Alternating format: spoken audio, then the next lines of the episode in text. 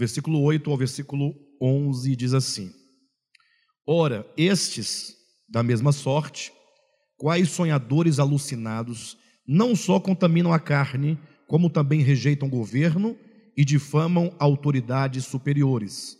Contudo, o arcanjo Miguel, quando contendia com o diabo e disputava a respeito do corpo de Moisés, não se atreveu a proferir juízo infamatório contra ele. Pelo contrário, disse: O Senhor te repreenda. Estes, porém, quanto a tudo o que não entendem, difamam. E quanto a tudo o que compreendem por instinto natural, como brutos sem razão, até nessas coisas se corrompem. Ai deles, porque prosseguiram pelo caminho de Caim, e movidos de ganância se precipitaram no erro de Balaão e pereceram na revolta de Corá. Até aí tudo bem? Queridos, ah, a partir do versículo 8, o apóstolo ele retoma aqui o versículo o versículo 4, né?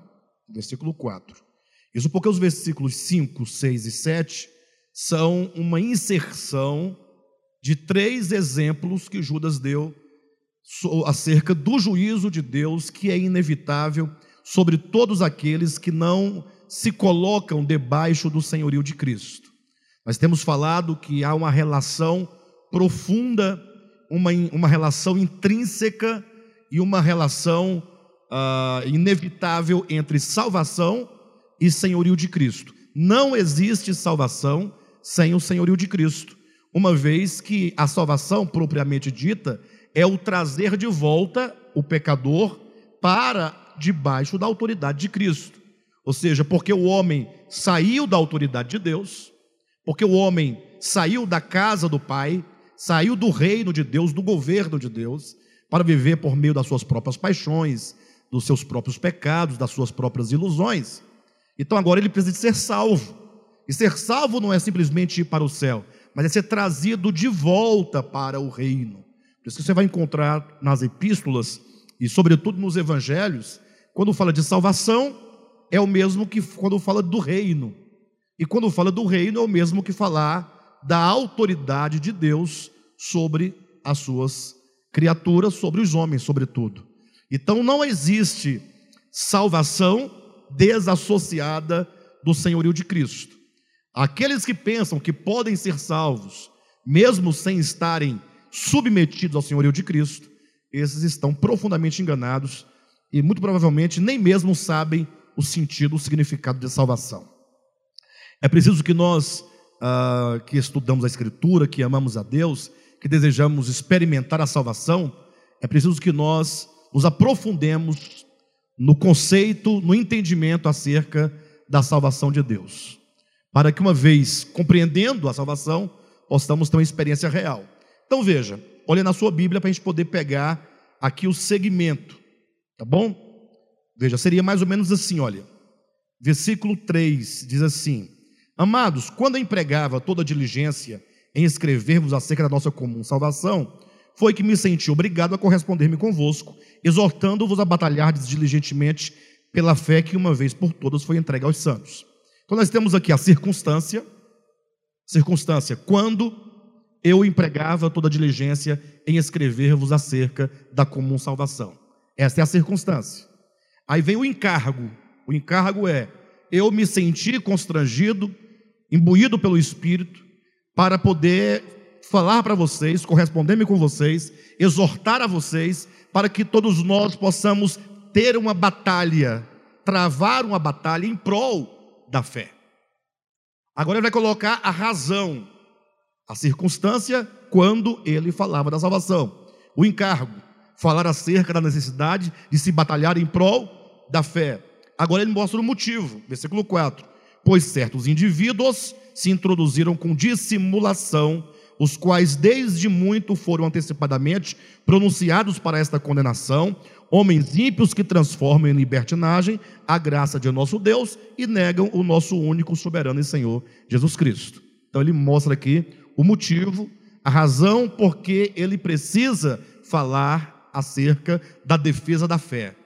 A defesa da fé é, é sobre a salvação, a nossa salvação, e tudo aquilo que concerne a salvação sobretudo no que diz respeito à natureza da graça e o senhorio de Jesus Cristo, que é o que ele trata aqui no versículo 4.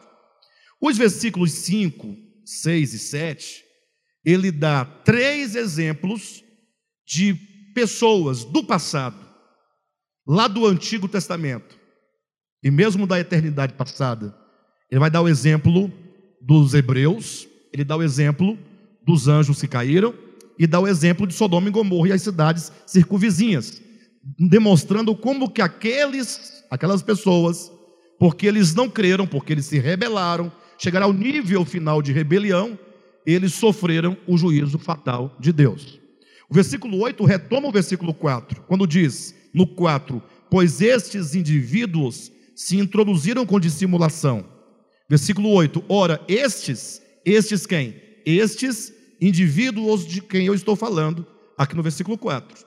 Então veja que os versículos 5, 6 e 7 é como se fosse uma inserção, um parêntese que se abre para colocar os exemplos daqueles que outrora viveram em rebelião e que sofreram o juízo divino.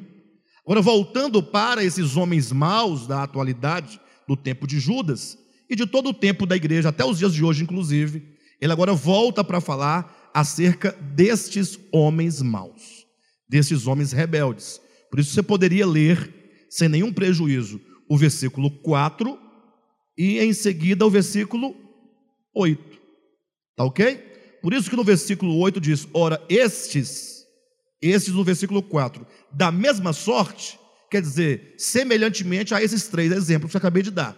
Então ele está dialogando estes de quem eu falo, a semelhança dos hebreus, a semelhança dos anjos que caíram, a semelhança de Sodoma e Gomorra.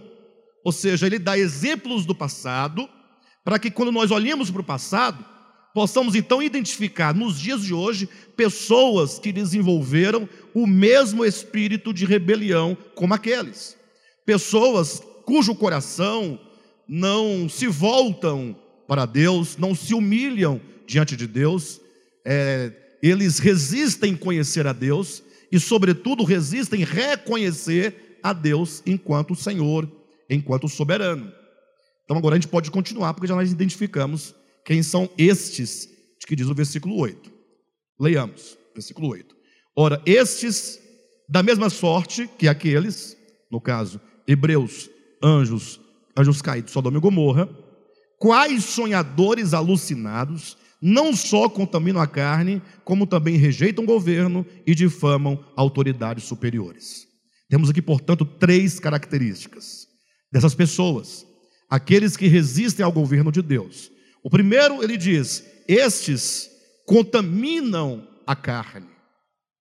Ora, nós vamos nos lembrar que na semana passada, salvo engano, no último encontro nosso, nós citamos Romanos capítulo 1, versículo 18 em diante. O que, que se encontra lá em Romanos capítulo 1, 18 em diante? Quando Paulo falando sobre o juízo de Deus, o juízo de Deus que recai, prestem atenção, sobre aqueles que chegaram no limite de romperem os laços e as algemas com Deus. O juízo de Deus, ele só recai quando o homem ele chega a romper esses laços. Lógico que o homem de si mesmo, ele não pode romper esses laços jamais. Ele não teria força suficiente contra Deus para romper tais laços. Salmo de número 2 diz que esses homens, os reis da terra, os poderosos, as nações, os gentios, as pessoas em geral, dizem consigo mesma, né? Rompamos os seus laços e sacudamos de nós as suas algemas. Esse é o desejo do coração dos rebeldes, eles querem romper. E então, de tanto eles insistirem nesse propósito, que inclusive em Salmo 2 diz que é uma conspiração, eles conspiram uh, buscando uma maneira de efetuar, de efetivar uh, esse rompimento. Ou seja, é, são pessoas que têm no coração o desejo de se livrarem de Deus. É o que diz na, nas epístolas sobre a apostasia. Eles querem se libertar de qualquer forma de governo divino, querem se libertar de qualquer ação divina, eles querem ficar livres de qualquer intervenção divina. É basicamente o que diz na parábola do filho pródigo. Como essa parábola é rica, né? Filho pródigo, vamos imaginar, nós temos que pensar a parábola do filho pródigo e extrair todas as nuances que aquela parábola nos oferece.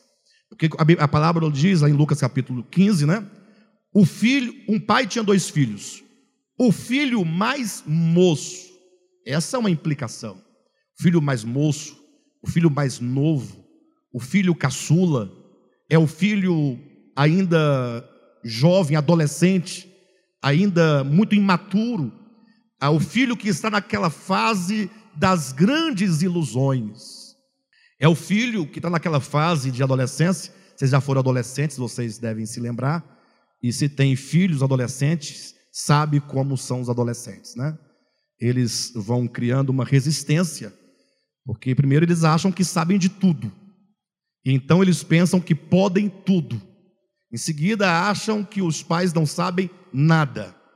E logo eles pensam que a interferência dos pais, a autoridade dos pais, lhes são prejudiciais. Eles acham que quando o pai fala, quando o pai procura definir o caminho, abordar a, a sua autoridade, estabelecer a autoridade, o filho resiste. Então aquele filho começa a pensar: eu tenho que dar um jeito de me livrar dessa casa de me livrar desse governo, de me livrar dessas, dessa autoridade, porque é muita regra, é muita determinação, ah, eu estou sem espaço, eu quero ser eu mesmo, eu quero ter a minha própria vida, eu quero ter a minha liberdade.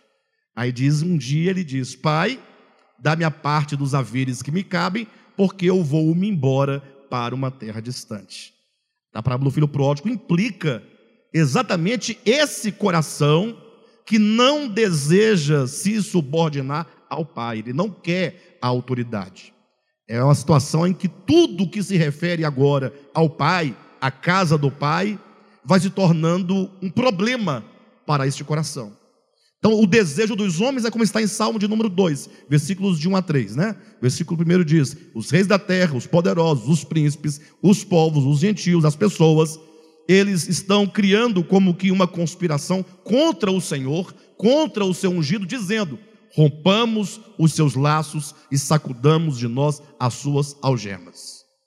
Esses laços é o que prendem os homens a Deus. É o senso de justiça que existe no homem, mesmo no homem caído. É o senso de respeito, de amor, de liberdade, de caridade, que todos os seres humanos têm. Esses libertinos, eles querem romper isso para que eles possam manifestar todo o desejo do seu coração, independentemente de alguém, de qualquer força, de qualquer ordem que procure os impedir de fazer o que desejam fazer. Só que eles não conseguem, não podem romper por si mesmo.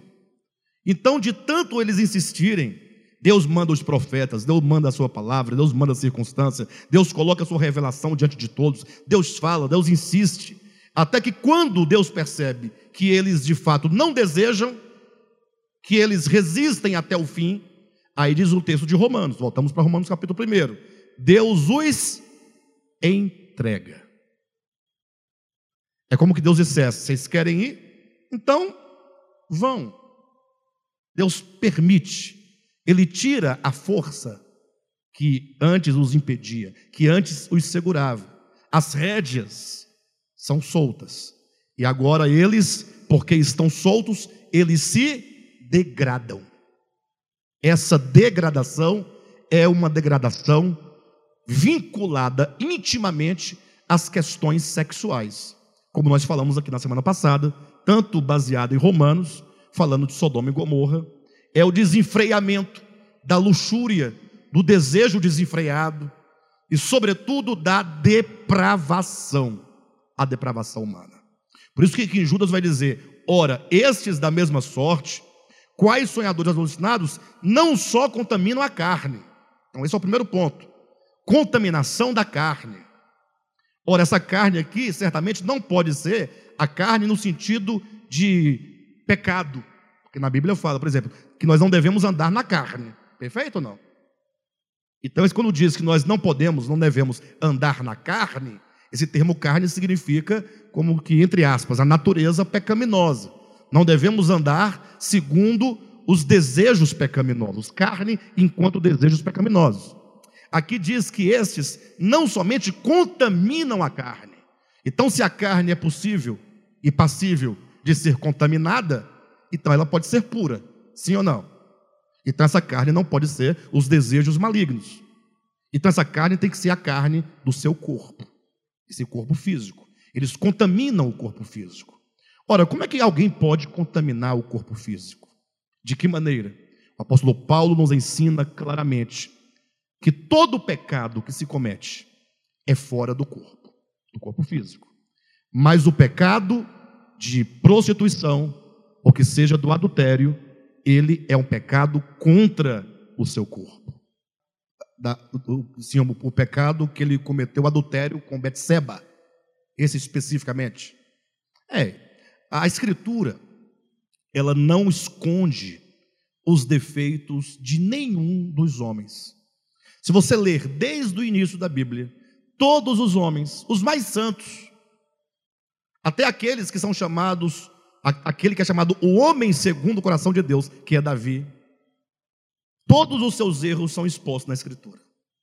A Escritura não é um livro que procura criar uma imagem falseada, mentirosa, acerca dos, das personagens, para que nós possamos é, venerá-los em razão disso. Não.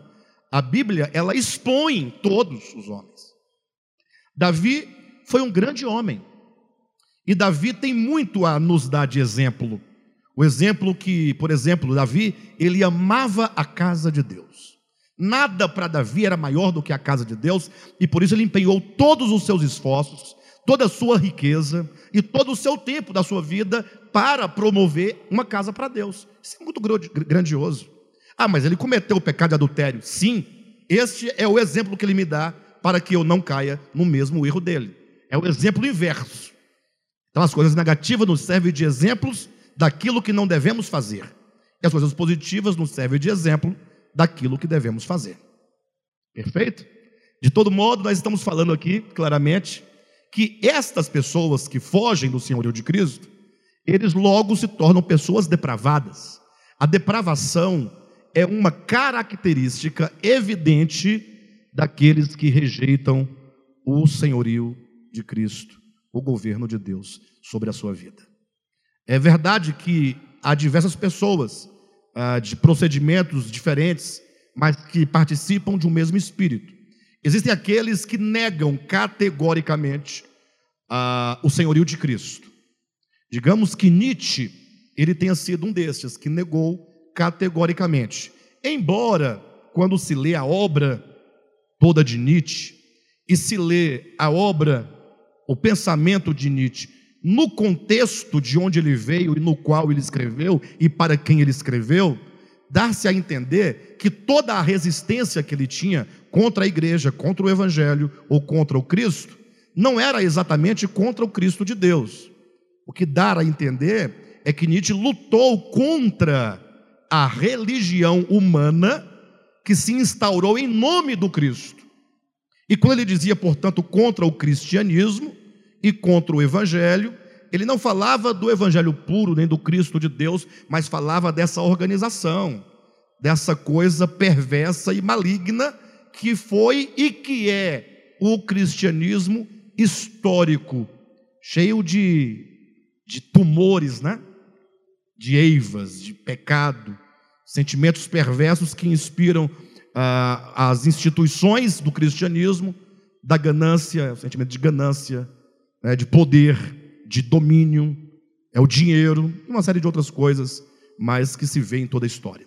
Então, de todo modo, podemos dizer que há aqueles que declaram abertamente que são opositores do senhorio e soberania do nosso Deus, ok? Mas há um outro grupo de pessoas, ou melhor, voltando ainda para esse primeiro grupo, também podemos colocar, de modo geral, aqueles que são verdadeiros ateus. O ateu é aquele que está sempre a negar o eterno. É? E por que, que eles querem negar a Deus? Simples. Eles negam a Deus como uma forma de alívio em suas próprias consciências, porque eles vivem para si e mergulhados nos seus pecados. Né? Então, esses declaram abertamente não quererem o, uh, o senhorio de Deus sobre as suas vidas. Mas há um outro grupo. Esse grupo eu acho mais, mais complexo e até um pouco mais perverso. Embora ele aconteça um tanto na inconsciência, mas é o grupo daqueles que dizem com os lábios que estão sob o senhorio de Deus, dizem com os lábios que querem o senhorio de Deus, mas de fato e de verdade, no coração, eles não desejam. Eles resistem à vontade de Deus em seus corações. É lógico que nós que estamos no processo de salvação, nós temos muitas coisas ainda a serem tratadas em nós, né? Não poucas coisas a serem tratadas. Então, não raras vezes há resistência em nós a, acerca da vontade de Deus. Nós sabemos a vontade de Deus e nós às vezes não fazemos exatamente a vontade de Deus naquele quesito, naquela situação específica. Ocorre, entretanto, que isso acontece porque nós ainda estamos no processo de santificação, ou seja, não fomos ainda santificados completamente, não fomos ganhos completamente. Mas o cristão sincero, ele quando percebe esses erros, ele ainda que no momento não consiga realizar aquela vontade de Deus, mas ele tem o desejo de mudanças na sua vida. E portanto, ele terá uma busca é, com respeito àquele aspecto ele vai ter um desejo, vai ter uma busca para que Deus trabalhe no seu coração, para que ele seja liberto daquela situação. Ou seja, a pessoa que ama a vontade de Deus, ainda que não tenha as condições espirituais para promover toda a vontade de Deus, ele sempre será favorável à vontade de Deus. Posso dar um exemplo para vocês? Quando diz a Escritura, se confessarmos os nossos pecados, ele é fiel e justo para nos perdoar de toda iniquidade e de toda injustiça. Ora, aí está lá o crente, né? Ele fala: Senhor, eu peço perdão por isso. Eu pergunto: será que ele está confessando? O que significa se confessardes os vossos pecados? Confessar implica que no seu coração você é favorável à vontade de Deus e portanto você confessa, Senhor, a minha atitude, a minha palavra, o meu procedimento fere a tua vontade, está em desarmonia com a tua vontade. Isso que eu fiz, do modo como eu procedi, do modo como eu falei, isso é contrário a ti. Eu confesso que isso não está de acordo com a tua vontade. O inverso disso, o inverso de confessar, é o que fez Adão. Lembre de Gênesis capítulo 3? Quando Deus entra no jardim e fala: Adão, Adão, onde estás? O que ele tinha que fazer? Senhor, eu pequei. O Senhor ordenou que eu não comesse do fruto, e eu comi. Senhor, eu fui de encontro à tua vontade. Senhor, eu não cumpri a tua vontade. Olha como é simples. Estaria confessando. Mas não. Ah, Deus fala assim: Adão, onde estás? Porventura comeste do fruto que eu dissera para não comer? ele disse: Senhor, a mulher que tu me deste, a mulher que tu me deste, tomou do fruto e me deu, e eu comi. Ele confessou? Não, ele justificou. Nós estamos sempre justificando. Puxa, nós temos que aprender algo. E nós temos que aprender isso em oração, em meditação, em reflexão acerca do Evangelho. Quantas vezes nós não cometemos violência? Vamos pensar nisso. Quantas vezes? Violências em palavras, violência quando nós cometemos um juízo contra o outro, é uma violência. Violência verbal, quando ofendemos alguém em palavras. Não, algumas vezes violência física. Sim ou não? São vários os tipos de, de violência. E então, ao invés de nós falarmos misericórdia, Senhor, o que eu fiz? Senhor, o que eu acabei de fazer? Ao invés de confessar que isto que eu fiz não está de acordo com a vontade de Deus e, portanto, eu careço de misericórdia e de perdão, não.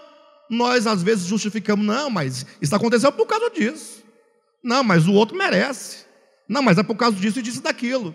nós sempre vamos encontrar uma desculpa ao invés de nós confessarmos. Quando isso acontece, às vezes acontece por ignorância. Inclusive, eu posso até dizer que nós estamos hoje aprendendo o Evangelho. Porque por muito tempo nem passava em nossa cabeça o, que, o, o Evangelho na, de maneira prática, como é que ele acontece, como é que ele funciona. Porque nós aprendemos, recebemos outros ensinamentos. Mas agora que nós sabemos, nós sempre precisamos trazer para nós toda a responsabilidade dos nossos atos e confessá-los diante de Deus. Confessar significa é, reconhecer que este ato é pecaminoso, que ele fere a santidade de Deus, que ele macula o meu coração, que ele desonra o outro, o meu irmão. Então, confessar é reconhecer, é declarar. Quando isso acontece, aí a morte vicária de Cristo, ela ganha efeito na sua vida. Efeito.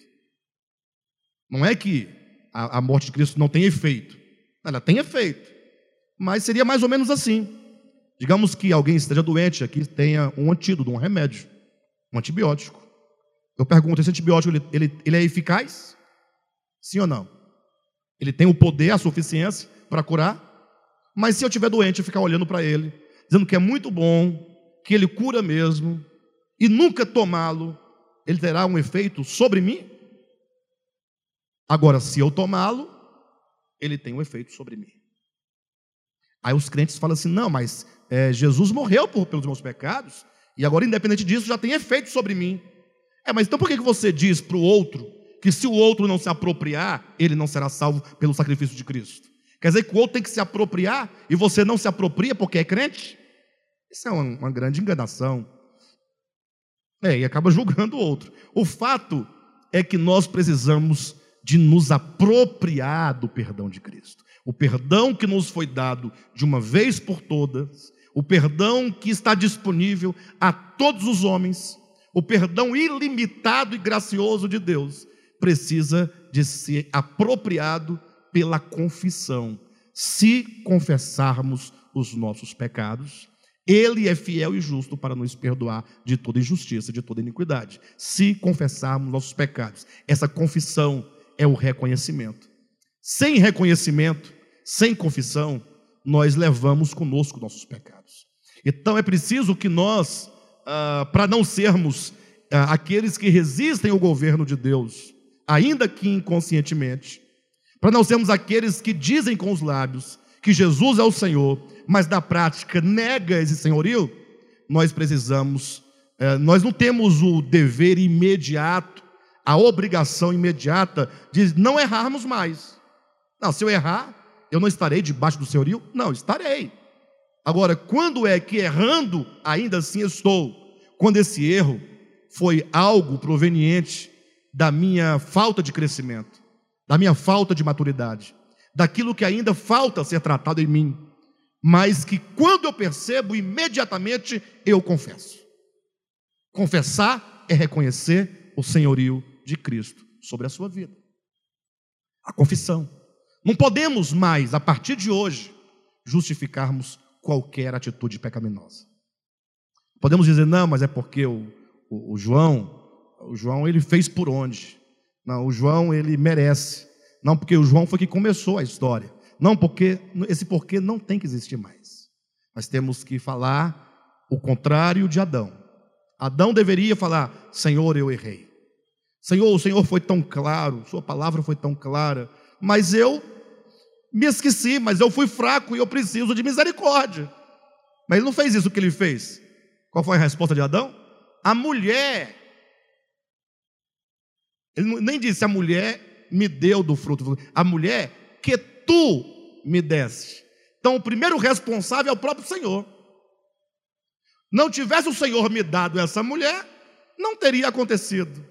Primeiro responsável é Deus, o segundo é a mulher. Aí Deus pergunta para a mulher: E tu, mulher, comeste do fruto? Por que comeste? Ela diz: A serpente que tu criaste. Aqui ninguém tem culpa, quem tem culpa é só Deus e a serpente. E a mulher já saiu fora também. Não foi ela, foi a serpente que Deus criou. Então é preciso, é preciso que nós entendamos que o pecado é, ele é maligno. Como diz lá em Romanos, né, capítulo 7, a lei nos foi dada para nos mostrar quão maligno é o pecado. Quando entendemos quão maligno é o pecado, você passa agora a aborrecê-lo. E quando você é pego por esse pecado, quando você tropeça, você não se agarra a ele, você não o defende, você confessa diante de Deus. Então, o nosso, nós devemos tomar esse cuidado com a nossa fé. Há bastante tempo, já tem mais de dois anos, três anos, que eu estou insistindo com respeito a nós olharmos a questão da nossa fé, fazermos uma revisão da nossa fé. Porque por muito tempo nós levamos a nossa fé assim, no banho-maria, como dizem, né? Ali naquela água morna. Ou seja, nós não olhamos, não atentamos para a salvação em nós. Muitas vezes nós ficamos garantidos da nossa própria santidade, que não era santidade, na verdade, né? Estávamos garantidos no nosso ceticismo porque eu não bebo, porque eu não fumo, porque a minha roupa é longa, porque eu vou ao culto, é tudo bem. Ficamos garantidos em nós mesmos. Outra vez, de repente, nos libertamos disso, aprendemos que Deus é soberano, que a salvação é pela graça, que eu sou predestinado. Aí fiquei garantido agora, né? Nessa teologia, nesse arranjo teológico, e não me preocupei em experimentar a salvação efetivamente dentro de mim. Então agora nós estamos sendo trazidos para colocarmos lado a lado a ortodoxia e a ortopraxia, ou seja, o ensino correto e a prática correta desse ensino pelo poder do Espírito Santo em nossas vidas. Então, nós estamos chamando a todos, esse ministério, inclusive de domingo que vem a 8, salvo engano, dia 15, eu vou ministrar aqui uma palavra muito necessária.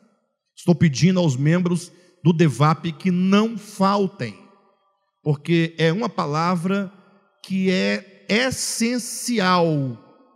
Ela é a linha de direção do Evangelho e que nosso ministério tomou e que nós não podemos perder. Lógico, algo que os irmãos já, já ouviram várias vezes, mas eu quero colocar de maneira contundente, quero colocar de maneira clara, para que todos entendam a nossa necessidade profunda de termos uma fé genuína na pessoa de Jesus Cristo. E não uma fé dogmática, uma fé professa, não apenas uma, uma fé confessional, uma confissão denominacional. Não, é uma questão do coração. É? Tá bom? Vamos seguir então.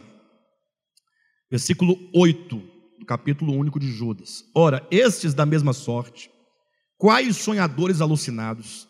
Esses sonhadores alucinados uh, implica que essas pessoas, no tempo de Judas, eles se colocavam por profetas, como que sonhadores, como que aqueles que têm uma visão aberta, como que eles tivessem recebido uma revelação de Deus, e alucinados porque eles estão ali na sua loucura, ou seja, isso é uma coisa carnal, é uma coisa caída é exatamente o que está lá em Colossenses capítulo 2, versículo 18.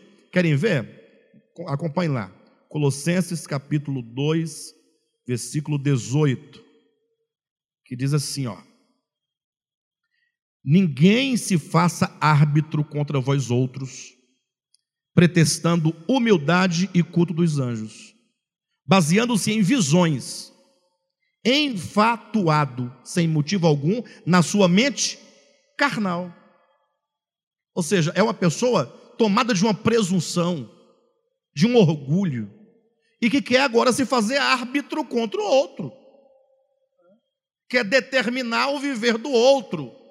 É, se Judas aqui estiver apontando para um grupo bem específico do seu tempo, muito provavelmente os gnósticos, né? Era um grupo que eles entendiam o seguinte: eles falavam a contaminação do corpo, no caso, o adultério, a prostituição, coisas do gênero, não implicam o meu espírito, ou seja, não tem relação alguma.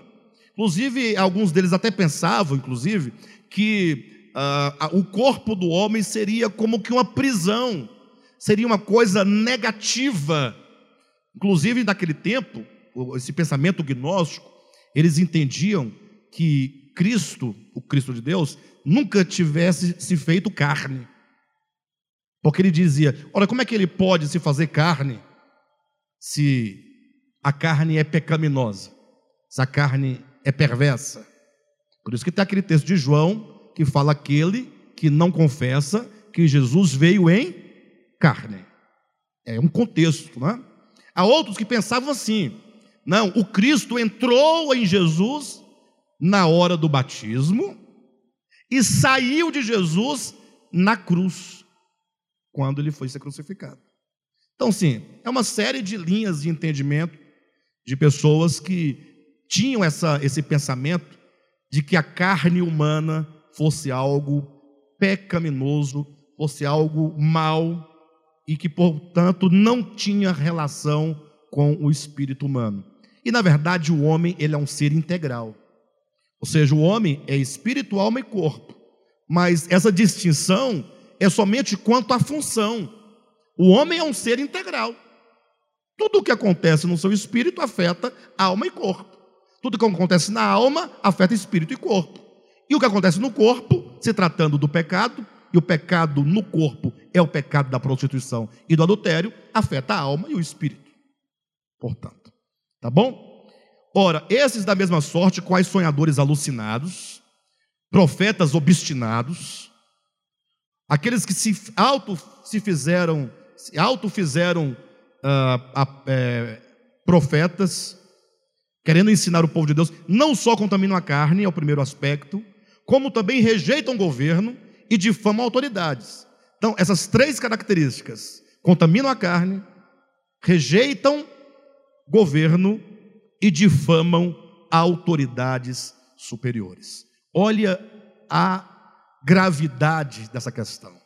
Quando a pessoa ela perde a submissão ao governo divino, logo agora ela vai perdendo também o senso de submissão às autoridades inferiores, abaixo de Deus, superiores a mim, inferiores abaixo de Deus. Por isso que a Bíblia vai dizer lá em 2 Timóteo capítulo 3, que nos últimos dias os filhos seriam desobedientes aos pais. É? Então, essa questão da autoridade, toda autoridade, ela é estabelecida por Deus. Toda autoridade.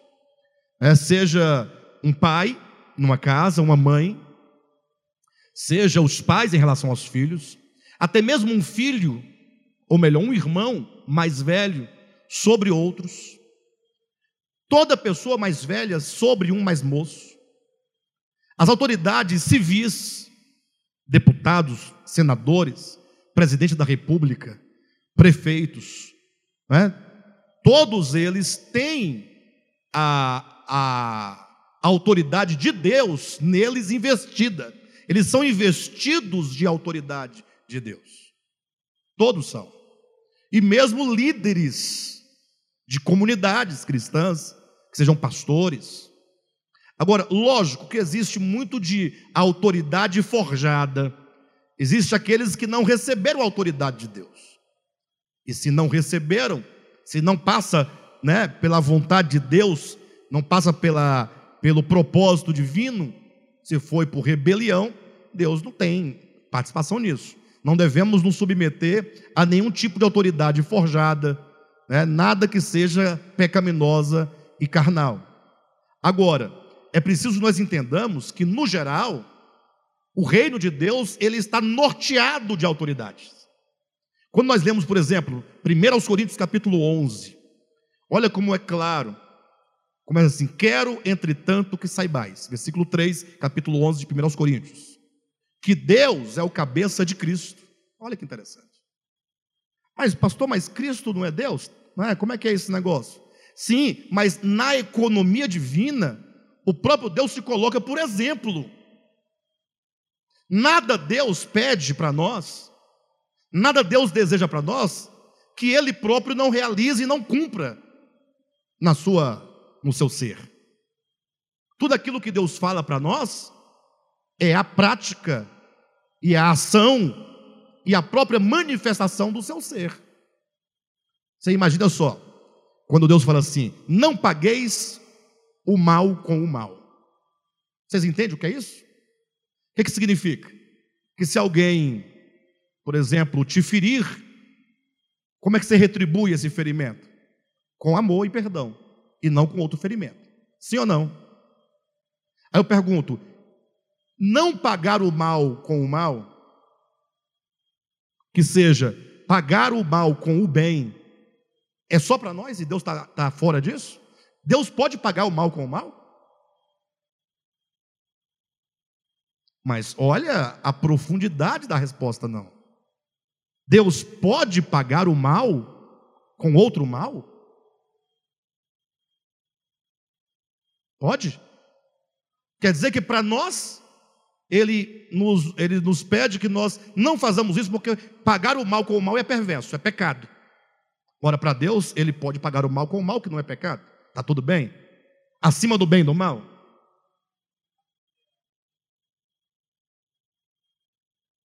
Sim, eu estou perguntando como é que funcionam essas coisas. O fato é que tudo que Deus requer dos homens, tudo que Ele requer de nós, é a expressão do ser dele. Não, Ele não pode. Ele, Deus não pode pagar o mal com o mal. Ah, mas Deus pode tudo. Ixi, tem muita coisa que Deus não pode. Tem muitas coisas que Deus não pode. Mas como assim? Mas Deus não pode? Pode. Não, não pode. A Bíblia diz, por exemplo, em Hebreus capítulo 6: é impossível que Deus minta.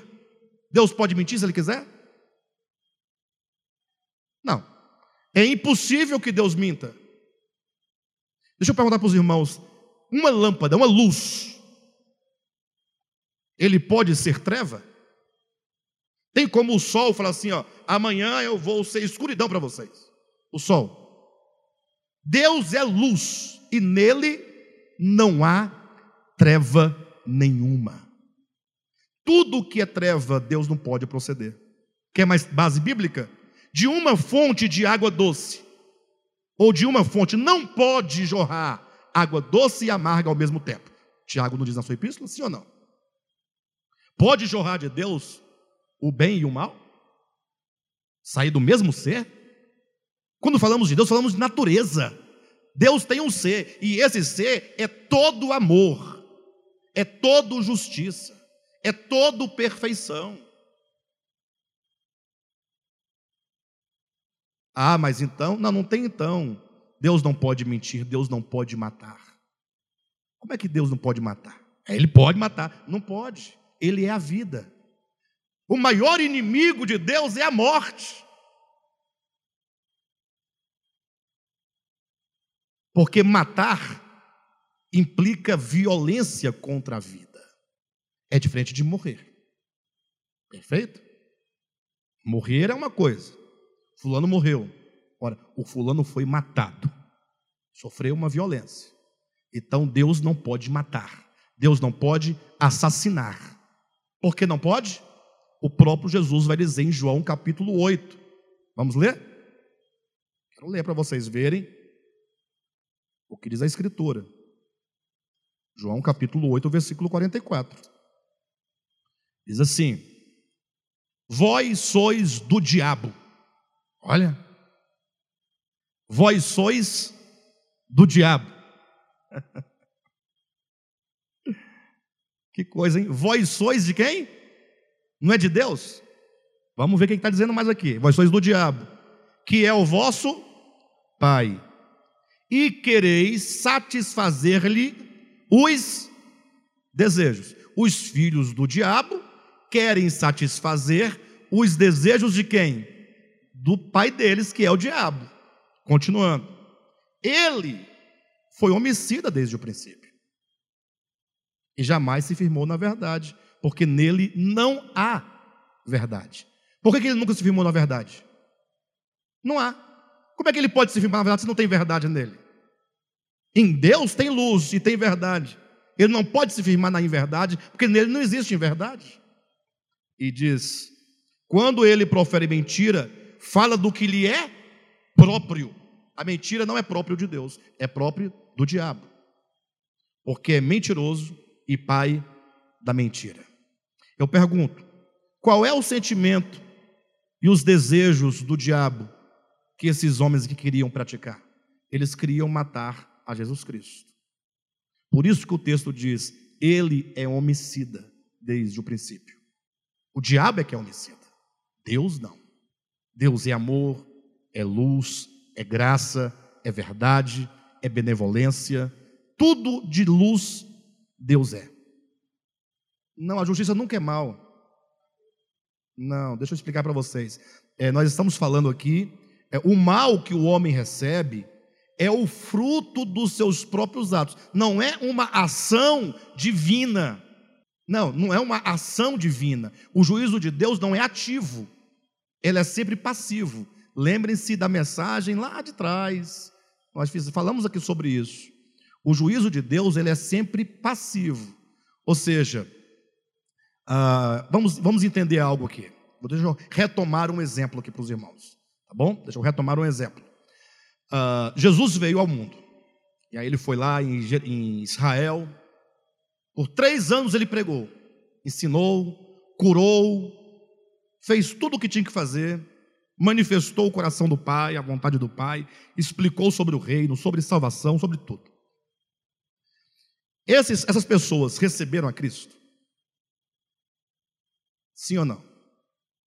Eles receberam a Cristo? O que, que Jesus podia fazer? Bem, já que vocês não me recebem, não é assim que o cristianismo prega? Então eu vou matar vocês, vou colocar vocês num tacho de fogo, vou destruir vocês. Deus poderia pegar todo mundo, poderia ou não poderia? Poderia pegar todo mundo ali, eu vou jogar vocês num lago de fogo. Vocês estão perdidos. Eu vou condenar vocês. Pronto. Mas ele fez isso? O que que ele fez? Jesus chegou na parte alta de Jerusalém, de onde ele contemplava toda a cidade, e aí diz o texto: Jesus chorou. Ele está chorando por quê? Porque ele vai condenar as pessoas? Aí ele fala: Jerusalém, Jerusalém, que matas os profetas e que apedrejas os que te foram enviados. Quantas vezes eu quis reunir vocês, como a galinha faz com seus pintinhos, protegendo-os debaixo das asas, mas vocês não quiseram. E agora? Falei, agora, desde agora, essa casa ficará vazia. Por que ficará vazia? Porque ele, que é o rei de Jerusalém, seria crucificado, morto. Sairia para morrer fora de Jerusalém. A casa ficou vazia. E ele disse: E não ficará aqui pedra sobre pedra. Esse é um juízo que recaiu sobre eles, porque eles negaram Cristo. Mas o Cristo chorou e lamentou a consequência dos atos dele, que era a destruição que viria por parte do Império Romano para destruir Jerusalém. É a consequência. É, é a consequência dos próprios atos humanos.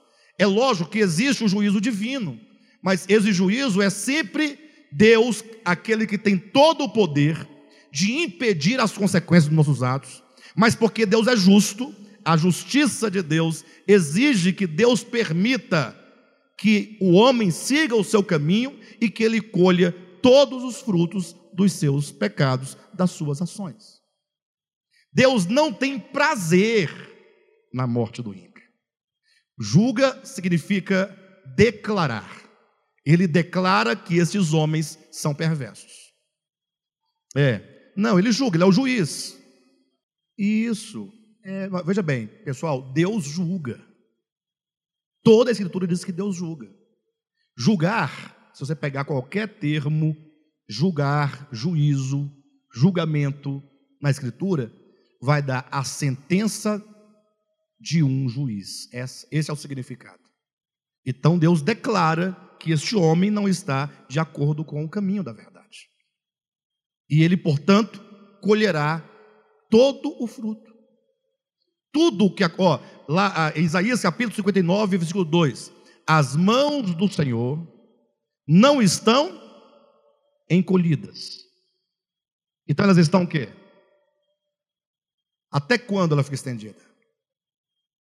Ele nunca encolhe? Está sempre? E por que, que o homem, o indivíduo, está morrendo lá? Mas são os nossos pecados é que fazem separação. Não é ele que encolheu a mão, e nem que a mão direita é para abençoar e a esquerda para matar. Não. Estão sempre estendidas para abençoar, sempre. Ah, mas por que esse sofrimento? São os nossos pecados. Sim, mas a questão que ele está colocando é se Deus julga, julga. Ele declara. Afinal, só Ele pode declarar onde está o pecado e quem cometeu o pecado. Eu não posso. Eu não tenho condições de olhar, por exemplo, digamos assim, deixe-me ver aqui, um exemplo prático aqui. O que eu vou fazer aqui? Tem um exemplo, mas eu não quero usar esse exemplo, não. Tá, tá ali. Tá ali. Vou pegar o. o... Não, tá bem, não, não é bom. Vou pegar um exemplo meu aqui, digamos, né? Digamos que eu. Que eu... Deixa-me ver. a Sandra, tá bom, Sandra? Me ajuda aí, tá? Digamos que a Sandra está com aquela roupinha dela lá de, de, de, de alça. Vocês estão vendo? Pode olhar. Olhar com olhar puro. Não olha com maldade, não. Não, o exemplo foi bom. Falei, pode olhar. A irmã ficou meio sem jeito. E o irmão, aqui, o, o, o, irmão, o irmão Cleito, olhou. Eu falei, pode olhar. Ele olhou, né? Aí eu falei, mas não pode olhar com maldade, tem que ser Aí eu pergunto: quem é que vai saber se o olhar dele foi puro ou impuro? Não, vamos parar do olhar. Como é quem vai saber? Eu vou saber? Só Deus pode falar qual a intenção do coração. Um exemplo prático. A cristandade, de uma maneira geral, não todos de modo absoluto, mas a maior parte entende que uma pessoa que se casou e por algum motivo se divorciou e tornou a casar, a maioria acha que isso é indevido. Sim ou não? Divórcio seguido de novo casamento, errado. E aí muitas igrejas, não poucas, condenam, acabou, destruiu a vida da pessoa. Aí por quê? Aí vai mostrar três versículos da Bíblia. Versículos da Bíblia. É, se for para mostrar versículo, eu posso mostrar um bilhão de coisas aqui. Ninguém vai, vai se salvar, ninguém escapa com versículo isolado. Aí a pessoa fala, mas pastor, e você? O que, que você acha? Então você está aprovando? Então pode. Não, não é que pode. A pessoa que vai, então pode. Essa pessoa tem problema. Você tem que falar assim: ali havia um casal e só Deus sabe as verdadeiras motivações, as verdadeiras razões.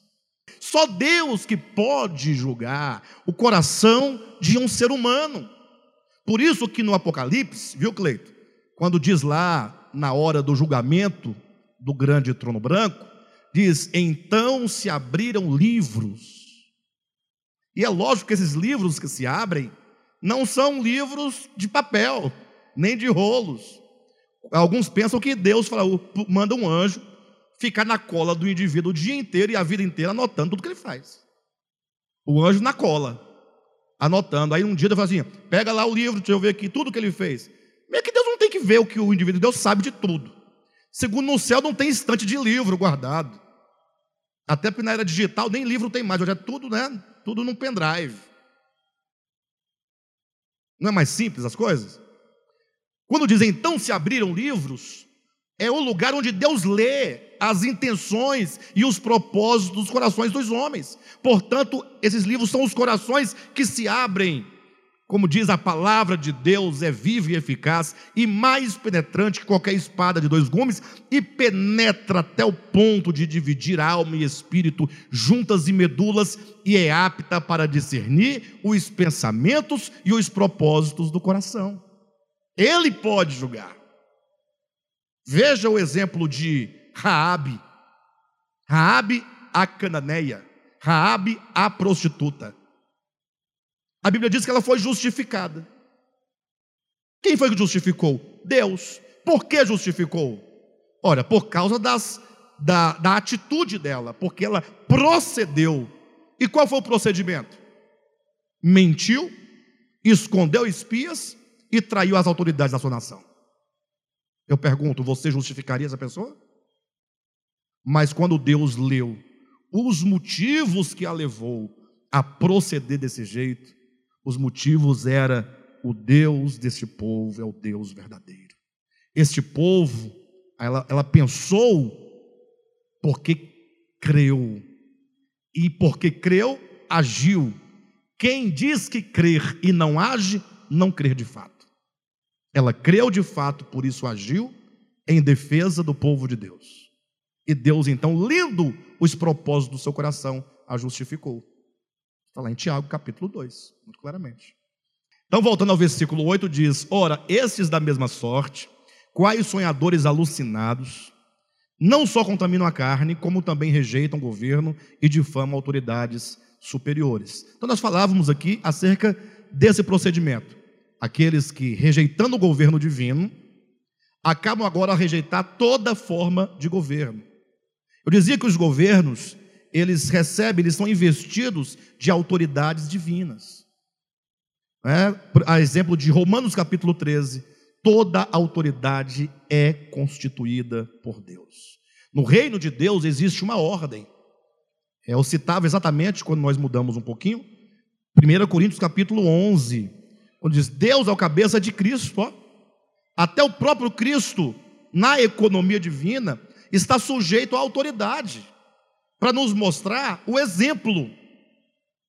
O filho poderia dizer: Não, pai, nós é, tudo é Deus aqui, ó. fica na tua, e eu fico na minha. Nada de não.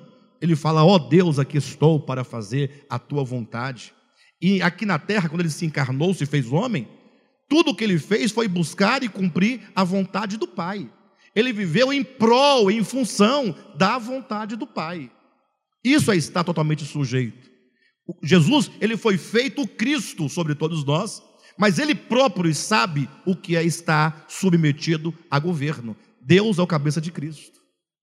Então, quando eu coloquei esse exemplo, Deus é o cabeça de Cristo, 1 Coríntios capítulo 11, versículo 3, foi aí que eu perguntei: quando Deus pede algo a nós, ele está isento de cumprir aquilo? Foi que nós entramos no assunto, não foi? Eu falei: não, nada Deus não está isento. Tudo o que ele nos pede é o reflexo do seu ser e a expressão né, daquilo que ele é de maneira prática em todo o universo. Então é preciso nós entendamos isso. Infelizmente, é, nunca eu tinha visto uma situação como a que nós estamos vivendo agora atualmente, que é essa polarização em questão de governo. Nunca houve, como agora não. Sempre teve eh, os debates, mas os debates duravam até o período de eleição. Depois passava e acabava e tudo seguia adiante. Agora as pessoas estão revoltadas. As pessoas estão cheias de sofismas. Pouquíssimas pessoas entendem alguma coisa do que estão dizendo, seja pró ou seja contra. A, a, nós vemos muita ignorância em torno de muita coisa, vemos muita mentira, vemos muita difamação, vemos muita rebelião, muita manipulação, e nós, igreja, estamos nos deixando nos envolver. Irmãos, em nome de Jesus, tenha lá o seu posicionamento ideológico, não tem problema, mas vamos fazer exatamente o que diz a Escritura. Pastor, o que diz a Escritura? Vamos ler. 1 Timóteo, capítulo 2, nós temos que fazer exatamente como o Senhor nos ensina. Como o reino de Deus nos ensina. Perfeito? Abrir em 1 Timóteo? Tá, marca aí. Abra também em Romanos, capítulo 13. Abriram? Nós vamos ler o capítulo 13, depois o capítulo 2 de Romanos. Não, Romanos, depois Timóteo. Romanos 13. Todo homem esteja sujeito às autoridades superiores, porque não há autoridade que não proceda de Deus.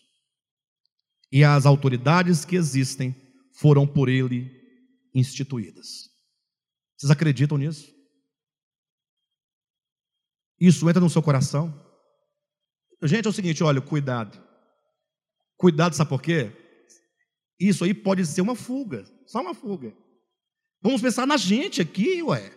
Não tem que pensar no ditador lá da, do século XVI, não, calma. É aqui que nós estamos falando. Se eu começar a buscar exemplos dos quais eu não participo, eu estarei totalmente numa falta de aplicação a mim mesmo da palavra. Quer meus irmãos entendem, toda homem esteja sujeito às autoridades superiores? Entra no coração? Entra ou não entra no coração? Vamos pensar. Porque não há autoridade que não proceda de Deus. E as autoridades que existem foram por ele instituídas. Não existe salvação fora do senhorio de Cristo. O senhorio de Cristo no seu reino implica várias autoridades. A máxima e superior, que é o eterno, que confere toda essa autoridade no Cristo, e esse Cristo, no seu reino, ele estabelece diversos níveis de autoridades representativas. As autoridades aqui de que fala são autoridades representativas. Se você é um pai, uma mãe, você é uma autoridade no seu lar, uma autoridade representativa. Perfeito? Bem, entendendo que as autoridades representativas, elas são instituídas por Deus para representá-lo, vamos agora a 1 Timóteo capítulo 2.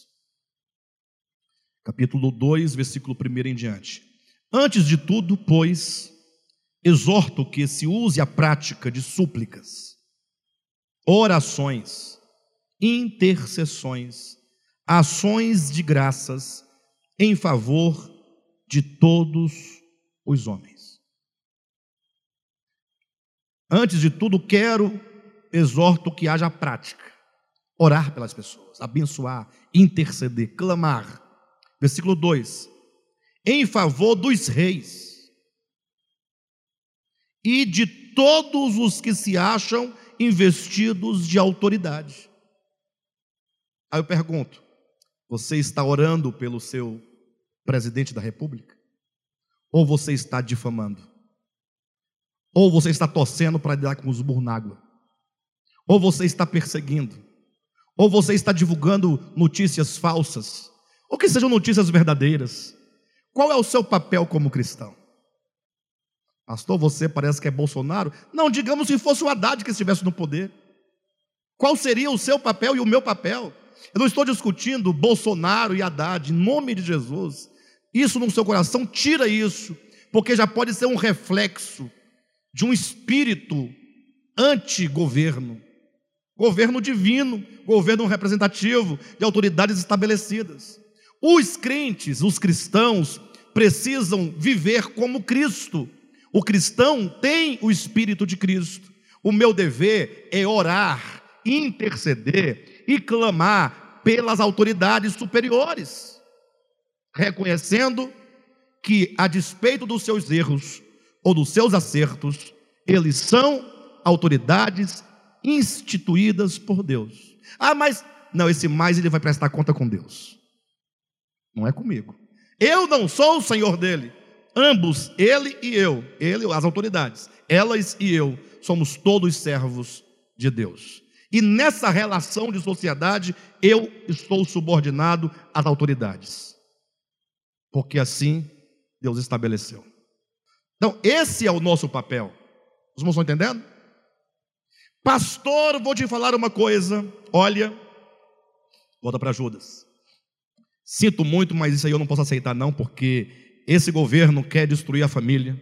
Esse governo quer dar arma para as pessoas. Porque esse governo, ah, porque esse governo comete tantos erros e, tanto, e todos esses erros, o seu papel agora qual que é por causa dos erros dele? Qual que é o seu papel frente aos erros deste ou do outro de quem quer que seja? O seu papel é perseguir? Seu papel é condenar? Injuriar? Ser um difamador, Ah, mas pode esperar que você vai ver. Como assim? Ore por ele ao invés de projetar. Qual que é o nosso papel como cristão? Ser um difundidor de notícias? Tem gente que passa o dia todinho com notícia, notícia, notícia, notícia e notícia. Parece que ele tem uma. Está é, tá sendo pago, né? Para destruir, puxar o tapete do outro, para acabar. Ele está torcendo para acontecer uma coisa ruim. Ele quer mostrar que ele está certo, o outro está errado. Isso é um espírito diabólico, divisivo. Tudo que divide é diabólico. O evangelho ele só une. E se eu não posso me unir porque ali tem a prática do mal, eu tenho o dever de orar e de interceder por aqueles que estão no erro. Para Deus ter misericórdia, para Deus nos livrar de um mal possível. Mas sempre uma atitude de oração, de intercessão e de súplica. Não, pastor, mas é porque você não sabe dos projetos que estão sendo tramados num conluio contra. Isso não te dá o direito de falar mal. Isso não te dá o direito de difamar. Ainda que esta pessoa ou este governo fosse o próprio diabo. Tem alguém pior do que o diabo? Me responda. Tem alguém pior do que o Satanás? O gramunhão, o pé de cabra, o rabo de seta, tem alguém pior do que ele? Lógico, tudo isso aqui é metafórico, não é, irmãos? Eu pergunto, tem alguém pior do que ele? Vamos então ler Judas, capítulo único, versículo 8 e o 9. Ora, estes, da mesma sorte, quais sonhadores alucinados, não só contaminam a carne, como também rejeitam o governo e difamam autoridades superiores. Contudo, contudo, ele vai colocar um contraponto.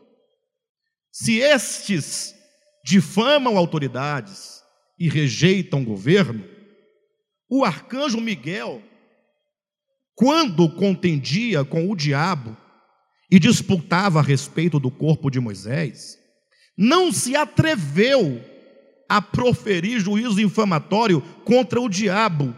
Pelo contrário, disse: O Senhor te repreende. E aqui é citado né, um, um exemplo que se encontra, inclusive, nos livros é, apócrifos judaicos. Né? Diz que quando Moisés morreu lá no monte, diz que Deus ordenou que Miguel fosse buscar o corpo de Moisés. Quando chega Miguel, que pega pelas pernas para levar o corpo, sai de trás de uma rocha, o capeta, e pega pelos braços. E aí começa a disputa. Essa era a hora que Miguel poderia falar assim: bem, Satanás, presta atenção, seu capeta, seu Satanás dos infernos, você não presta, você é perverso, você é caído, e eu tenho ordens do eterno, do santo, da luz, do alto, para levar o corpo. Eu vou levar, seu. Não poderia? Não poderia xingar o diabo? Se revoltar contra o diabo? Soltar os cachorros em cima do diabo? Mas ele não fez. Lógico, aqui há uma implicação. O que me parece é que, no princípio, quando ainda Lúcifer estava no seu estado de perfeição, ele foi feito o príncipe deste mundo no seu estado de perfeição, ele foi constituído autoridade. E nós sabemos pelo livro de Daniel que Miguel é o príncipe de Israel. Se Miguel é o príncipe de Israel e Lúcifer, na sua perfeição, o príncipe deste mundo, então o príncipe do mundo é maior do que o príncipe de Israel. Então o príncipe de Israel estava subordinado ao príncipe do mundo. Sim ou não? Então, porque no passado Deus colocou Miguel debaixo da autoridade de Lúcifer não caído. Agora, mesmo depois que Lúcifer caiu, mesmo sendo ele o diabo, o Satanás, o perverso, o maligno, quando Miguel se encontrou numa situação com o caído, ele não se atreveu. Isso é, é, é entender de autoridade. Ah, mas ele pode. Não, não pode. Ah. Miguel disse: Esse não é um problema meu. O que ele é de mal, de perverso, não cabe a mim julgar, não cabe a mim apontar, não cabe a mim propagar. Isso é ele e o Senhor. Por isso ele diz: O Senhor te repreenda. Eu estou fora disso. Eu, como diz o texto, Miguel não se atreveu a proferir um juízo de infâmia contra ele.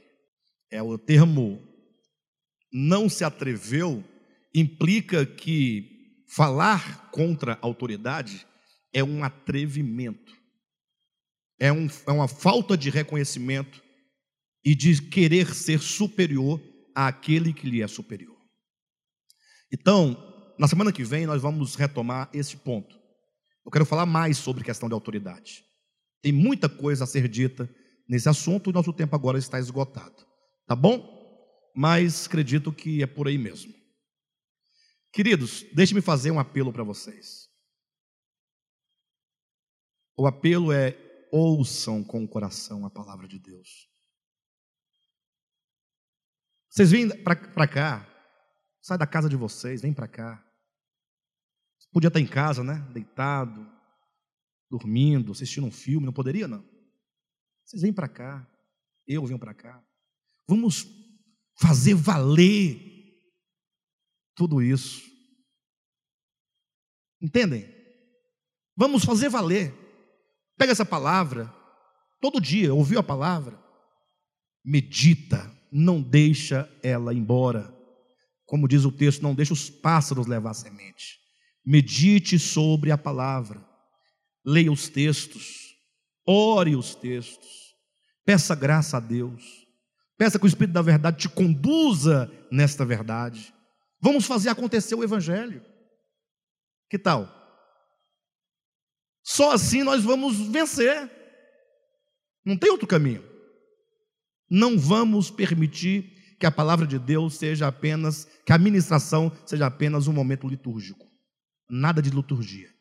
Eu faço questão de estar sentado, de não usar gravata, de beber água, de fazer uma brincadeira, para dizer nós estamos aqui conversando as verdades divinas. Eu não quero que haja nenhum tipo de, de formalidade, de mecanismo humano para você se sentir numa. Não, é aqui é conversar o Evangelho. Entender e buscar que essas palavras façam parte do nosso viver. Tá bom?